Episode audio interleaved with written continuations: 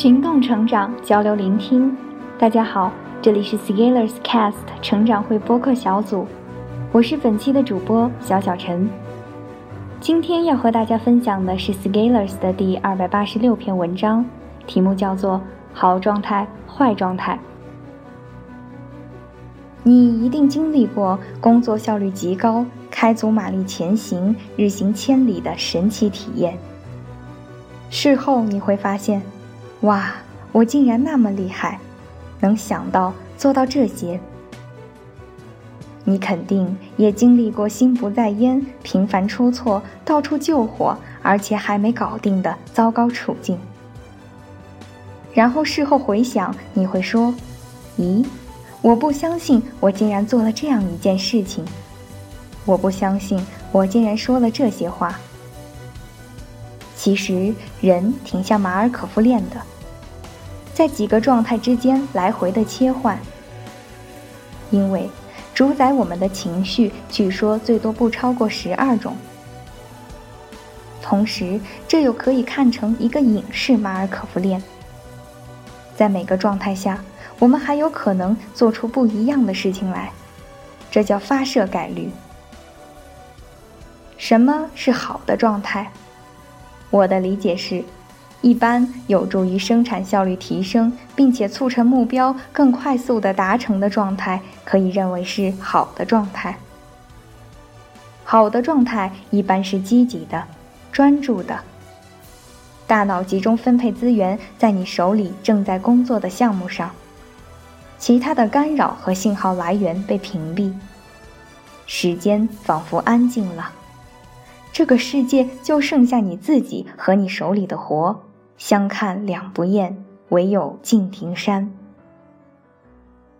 在这种状态下，你积极的专注于当前的工作，大脑变得活跃，思维敏捷，联想丰富，效率也会高起来。虽然你会遇到工作上的困难，就像前行中的上坡路，但是你能把握住方向，而非一有上坡就像自由滚动的小球，沿着梯度向下走。这是一种高度集中注意力的状态，也正是由于高度集中注意力、高能量，也决定了状态的不稳定。不稳定意思是。你可能非常容易受到诱惑干扰，同时屈服于诱惑。例如，一个突然来到的想法，一个弹窗，一声群消息，一个微博的评论。而且在现代移动互联时代，越来越多的人不具备集中注意力的能力，人们变得异常的焦虑，反复的在各大社交平台间刷新。从微博到微信，再到 QQ，再到知乎，再刷下邮箱，周而复始。正因为无法维持一个好的工作状态，所以整体上我们的效率变得低下了，而且还不察觉。于是演化成加班文化而不知。可能的确有部分加班是由于工作过量而来，另说。而维护一个好的状态也是需要消耗精力的，但是这就像锻炼拉伸一样，我们往往扛不住那些煎熬而放弃。虽然有幸坚持下来的都能收到极大的效益，怎么办？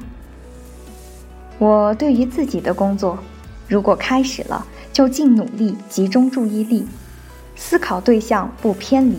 跟踪自己焦点的变化，并且沿着逻辑链持续向下执行。在到达一个阶段性的结果前，不要轻易中断。从一个短时间开始，不断持续到一个更长的时间。我发现，在我的工作中，编程、写作、翻译、口译等工作比较容易进入这极好的投入状态。同时，我注意到。做设计、建筑的同学也需要这种长时间的持续投入。那坏的状态又是什么？正确的路往往只有少数几条，错误的可能却那么多。消极、低沉、懒惰、拖延、找借口、不担当，可能都是不好的状态。因为多数情况下，这是没有生产力的，counterproductive。不过，我觉得既然消极低沉的情绪存在，也必然有其意义。人不能脱离一切环境对他的影响，就像我们在意的人或者事情的离开，必然会让我们伤心与难过。其实这没有什么不可以。S 君最近也是比较消极低沉的，只是我们把握好一个适当的尺度，在必要的时候结束这种状态，而不是放任自己沉溺其中。于是，你看到的这一系列文章，其实是在这样的状态下写出来的。当我们陷入到泥潭里，我们要有能力想办法。自己把自己一点点从泥潭里拉起来，所以即使你努力了很久的目标没有达到，或者你发现自己搞砸了一段关系，或者你发现了其他狗血的事情让你备受打击，这些事情即便发生了也没关系，你可以放肆的让自己沉沦在其中一小段时间。尽情的舔舐你的伤口，但是，你应该尽快的走出来，走出坏状态，进入好的状态。因为，日子还是要继续过的。成长中的阵痛可以让我们休息，但是不能忘记要继续赶路。最后分享一句话：总是觉得过去的自己很傻逼。其实再过一段时间就会发现，现在的自己也很傻逼。